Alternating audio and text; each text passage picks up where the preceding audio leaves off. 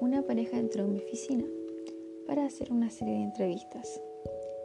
Cuando entraron, ambos se sentaron muy separados el uno del otro. Al parecer era obvio que no se estaban apreciando en ese momento. El programa, sin embargo, consistía en salvar un matrimonio, el de ellos. Al parecer, ella quería que él se marchara de casa. Cuando le pregunté por qué, ella me dijo que era la única forma de que hubiese un poco de paz o de vida normal para el resto de la familia. No se trataba de una infidelidad ni de un otro asunto en particular. La mujer sencillamente no estaba dispuesta a vivir con su marido el resto de su vida. Pero él no quería irse. Es más, según afirmaba, estaba muy asombrado de que su esposa hubiera llegado a tal conclusión. Después de todo, él siempre proveía fielmente para su familia. Estaban viviendo en una casa muy grande situada en un vecindario de gente de alta categoría. Los niños tenían cuanto querían. Entonces resultaba muy difícil comprender, seguía diciendo el hombre, por qué su esposa quería poner fin al matrimonio.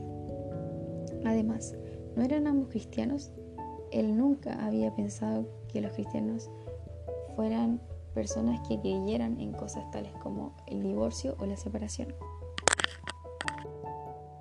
En ese momento me pregunté si realmente podría resolver su problema. La historia fue saliendo a la luz poco a poco. Quedó patente que el esposo era uno de estos hombres impulsados y su naturaleza impulsada estaba costeándole el matrimonio, su familia y su propia salud física. El lenguaje corporal de ambos se podía deducir que su relación matrimonial estaba prácticamente muerta. Las descripciones que hacían, refiriéndose a las actitudes de sus hijos, hacían referencia a una familia prácticamente destruida. También mencionaron bastantes veces que la salud de él estaba en peligro mencionaron explícitamente síntomas relacionados a úlceras, jaquecas y dolores de pecho ocasionales. La historia continuaba desenmarañándose. El hombre mencionó que tenía su propio negocio, que gozaba de una libertad para trabajar las horas que quisiera. Sin embargo, sus responsabilidades muchas veces le permitían asistir a algún acontecimiento importante para sus hijos. Por lo general, se iba de casa por la mañana antes de que cualquiera se levantara y en contadas, ocasiones volvía antes de que el más pequeño de los niños se hubiese acostado por la noche. Cuando se hallaba presente en una comida familiar, siempre solía estar absorto y malhumorado. No era extraño que lo llamaran por teléfono a mitad de la cena y que se quedara hablando durante el resto de la hora para resolver algún problema o cerrar alguna determinada venta. Admitió que los conflictos era dado a una ira explosiva y las relaciones se podía mostrar áspero e intimidador. Cuando se veía envuelto en una situación social, generalmente, si esta conversación lo aburría, solía apartarse y beber demasiado. Cuando le pregunté por sus amigos, no pudo, no pudo nombrar ninguno, salvo sus socios. Cuando lo reté a que mencionara otras cosas importantes para él, además de su trabajo, Solo pensó en su auto deportivo, su lancha de motor y las entradas caras para asistir a los partidos. Mencionó cosas, no personas, para las cuales irónicamente estaba demasiado ocupado para disfrutarlas. Después de varias entrevistas empecé a discernir un poco la fantástica fuente de energía que arrastraba aquel hombre a una forma de vida que estaba destruyendo todo lo que había a su alrededor. En medio de una de nuestras conversaciones, le pregunté por su padre y él se quedó súbita y dramáticamente petrificado. Cualquiera habría podido percibir que yo acababa de tocar repentinamente una cuestión muy delicada. Poco a poco fue saliendo a la luz una historia de relaciones tremendamente dolorosa. Puedes saber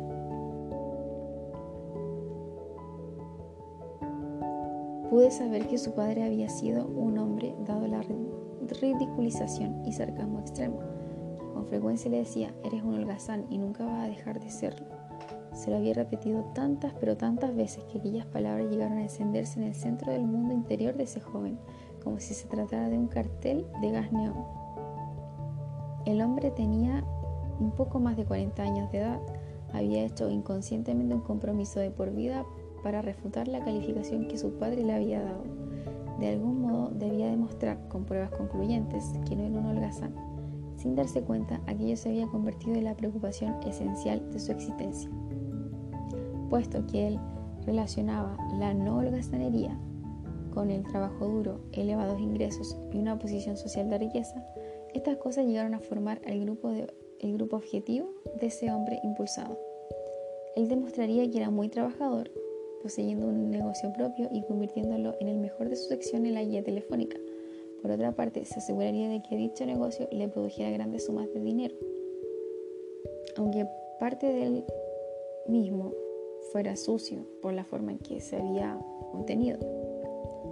Su gran casa, su automóvil y las entradas a las mejores localidades del estadio serían negaciones mensurables de la acusación paterna de Olga Sanería.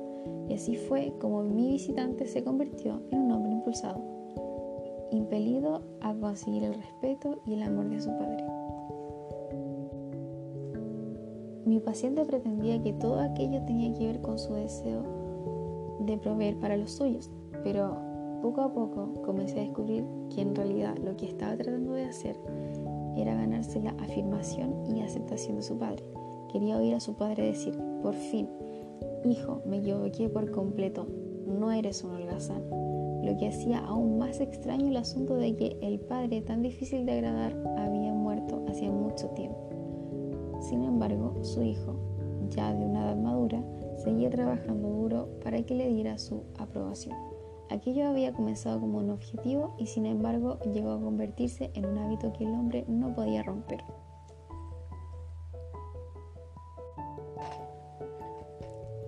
¿Qué es una persona impulsada?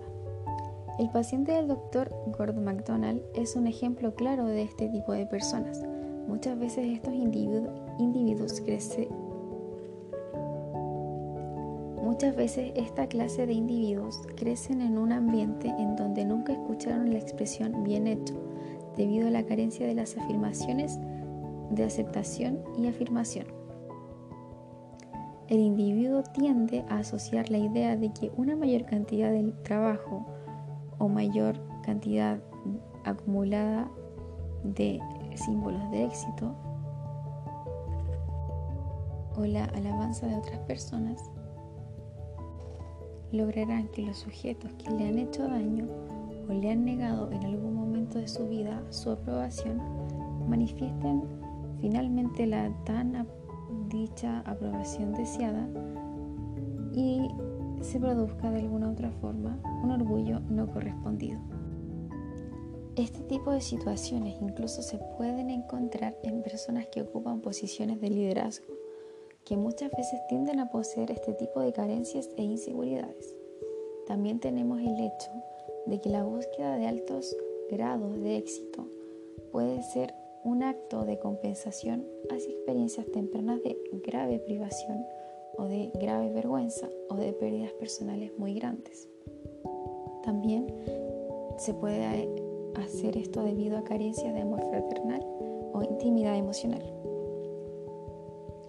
También se puede relacionar con el hecho de que muchos líderes políticos mundiales en la historia han compartido el factor común de ser huérfanos o también de haber pasado por situaciones económicas o experiencias tempranas de grave privación o también carencias de amor fraternal o intimidad emocional.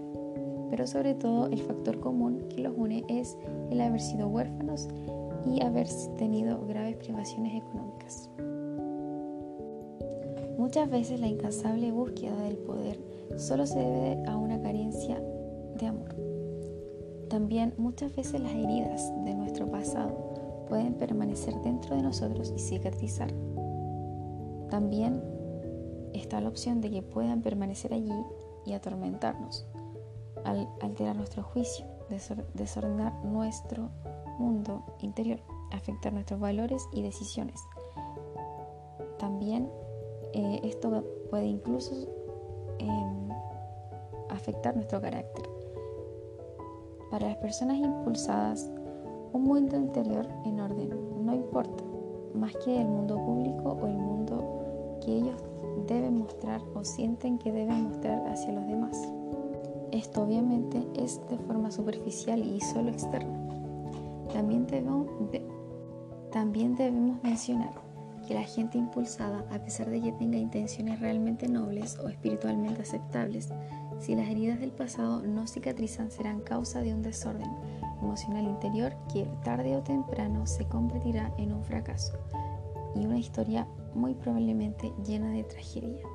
También debemos considerar que muchas de estas personas desarrollan un carácter impulsivo debido a que crecen en un hogar en donde el ser impulsado es una forma de vida, es decir, en donde la acumulación de cosas y la conquista de personas es una mera diversión, donde la acumulación se percibe como la única vara que guía la, vida, donde la acumulación se percibe como la única bandera que guía la vida. Por lo tanto, el cuidado del mundo interior pasa a un definitivo segundo plano. Solo importa el mundo público, donde solo importa el mundo público, donde las cosas se pueden medir, admirar y utilizar. Las personas impulsadas no provienen exclusivamente solo de estos ambientes, eh, sino que de muchos otros diversos en donde pueden existir otras circunstancias. El materialismo en sí no es algo malo o condenable, pero el problema está en aquel punto en la vida de un ser humano en donde los logros, los triunfos y los diversos éxitos alcanzados llegan a reemplazar el cuidado del mundo interno, los valores esenciales, la salud emocional y espiritual y sobre todo la conexión con el Señor.